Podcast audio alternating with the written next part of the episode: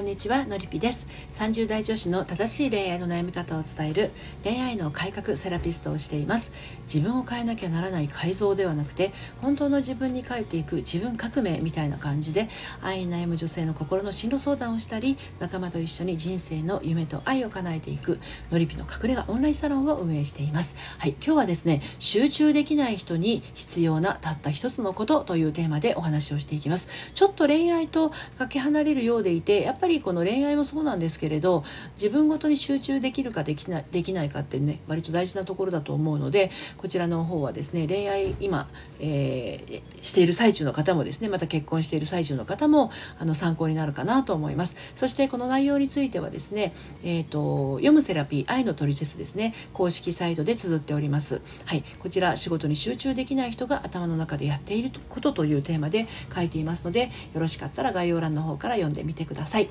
はい、で今日はですね、えー、まあ、あの集中できない人に必要なたった一つのことということでやっていくんですけれど今日の仕事はちょっとね集中しないとまずいとか集中したいのに集中できないとか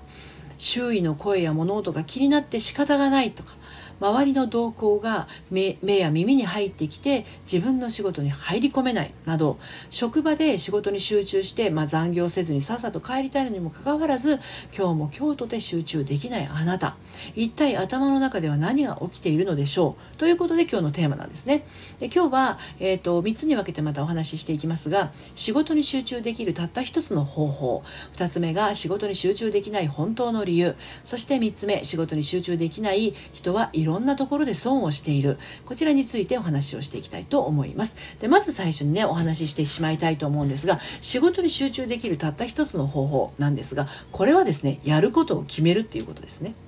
はい。いろんな方法があると思うんですよね。周りを気にしないこととか集中しやすい音楽を聴くとか静かになれる環境に身を置くとか瞑想してから始めるとかリラックスする方法を取り入れるってねあの集中する方法っていろいろあると思うんですよ。だけど私はこれです。やることを決めるです。これが決まってない定まってないからブレちゃうんですよね。でブレて揺れて集中できなくなって周りが気になりだして手につかなくなる。やることを決めたらやるだけなんですよ。でつまりやることが決まってない時っていうのはどういう時かって言ったらやらされ感が強いものとかやる気がないもの。なんじゃないかなって思うんですねで職場の仕事で集中できない時って、まあ、めちゃくちゃやらされ感があってねやる気がないものってありがちだと思うんですけどねそういう時ってやっぱりこうやらなければならないモードなんですよね。でこれはあの結婚生活でもあると思います。でこういうねばならないっていうモードの時は自分がやると決めているわけではないのでどうしても気が散りがちなんですよ。でそれでも嫌な仕事を私はやると決めるってそういうふうに一本筋を通すとですねなんだかシュッとするんですよね気持ちの部分でね。はい、ですので、えー、仕事に集中できるたった一つの方法私がおすすめするのはやることを決めるということなんですね。で2つ目の仕事に集中できない本当の理由です。でこれはですねそうは言ってもなかなかやると決めるって難しい。そう思っている人の心の底にねあの潜んでいるものがあるんですよ。それはこういった感情感覚なんですね。感覚で言うとねこんな感じかなと思うんですがビクビクとかドキドキとかそわそわですね。気持ち面で言うとこんな感じかもしれませんね。私にできるかな？このままでいいのかな？何か指摘されないかな？他の人はなんだか楽しそうだな？私これそんなに好きじゃないんだけどな？転職したいな？いつまで続くんだこれ？みたいなね。これ全部今やることをやると決めてない状態なんですよね。言い換えればできればやりたくない。もしくはやらないで済ませたいわけです。ただ他の仕事に就きたいと思えばね、本当に他の仕事に就きたいと思えば転職活動を始めるでしょうし根本的に職場が合わなければ本当にね転職しちゃうでしょうし他の人が楽しそうならどうしてそんなに楽しそうなんだろうって興味を持つでしょうしね。楽そうに見えるならどうしたら楽にできるかその秘訣を知ろうとするでしょうしね。それなのにぐずぐずぐずぐずって脳内でだだ下がりモードを続けてしまうのはですね実は集中しなくて済む選択をし続けてるんですね。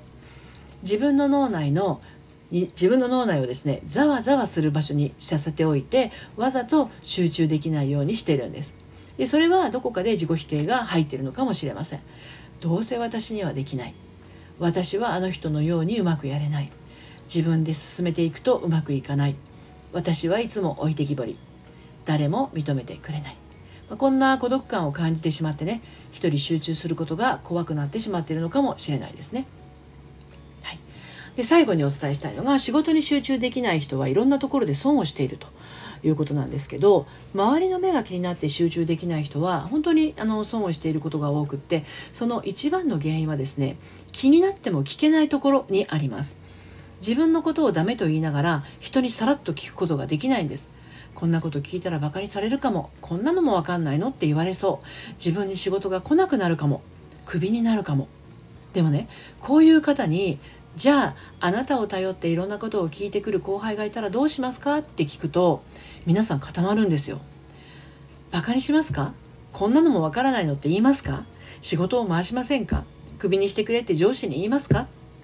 するとねこんな風に答えるんです。いいえ言いませんそんなこと。バカになんてしません。丁寧に教えてあげます。わからないところがどこなのか詳しく聞きます。仕事を回しながらこちらも説明をちゃんとしていきます。上司に言いつけたりしません、ね、人に対しては思いやりあふれてるのに自分事となると非常に冷たい態度をとってしまってるんですね。他人への、えー、その人の思いを尊重はしてるのにね。自分に対しては卑下したりバカにしたりしてるんです。これではもう当然ね集中できないんですよね。自分が自分自身にとって一番の安全地帯でなかったら落ち着かないですよね。はい、だから自分が落ち着かない状態に自分自身がこう身を置いてしまってるっていう状態なんですね。はい、ということで今日のメッセージは、えー、集中できない人に必要なたった一つのこと仕事に集中できない人が頭の中でやっていることということについてお話をしてきましたが、まあ、とても忙しく目まぐるしく気持ちが動いているんですけれどそもそも自分自身のことが信頼できずやると決めるっていうことができないんですね。なのでまずは最強の味方である自分自身と仲良くしてあげてください。はい。